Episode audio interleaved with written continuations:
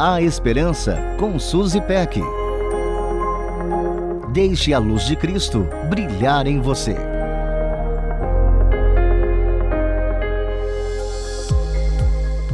Você sabia que a Bíblia menciona várias histórias que continham beijos?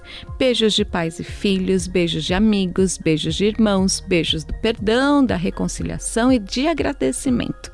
Mas o beijo mais famoso da história de todos os tempos não é um beijo bonito.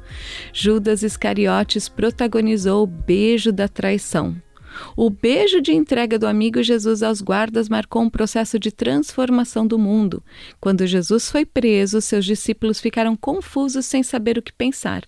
Pedro até tentou impedir que o levassem, mas Jesus o repreendeu, dizendo que as coisas deveriam acontecer daquela forma.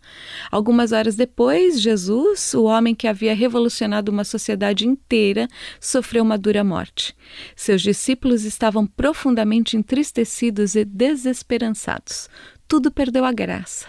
Eles estavam em meio a uma celebração que simboliza a libertação da escravidão para o povo de Israel, mas isso agora não parecia ter muito sentido. Aquele que eles acreditavam ser seu libertador agora estava morto.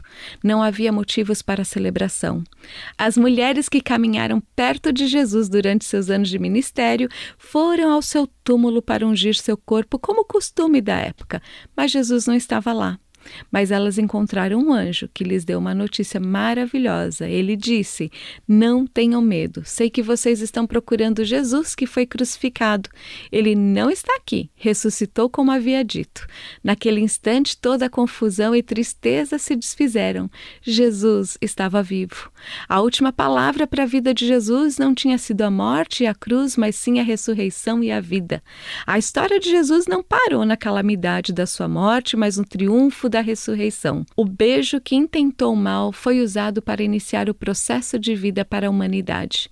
E hoje digo a você: a última palavra de Deus para a vida de todos os que nele creem é sempre a vitória, porque um dia estaremos diante dele e toda lágrima será enxugada dos nossos olhos. A Esperança com Suzy Peck. Deixe a luz de Cristo brilhar em você. Para conferir esse e outros conteúdos, acesse transmundial.org.br.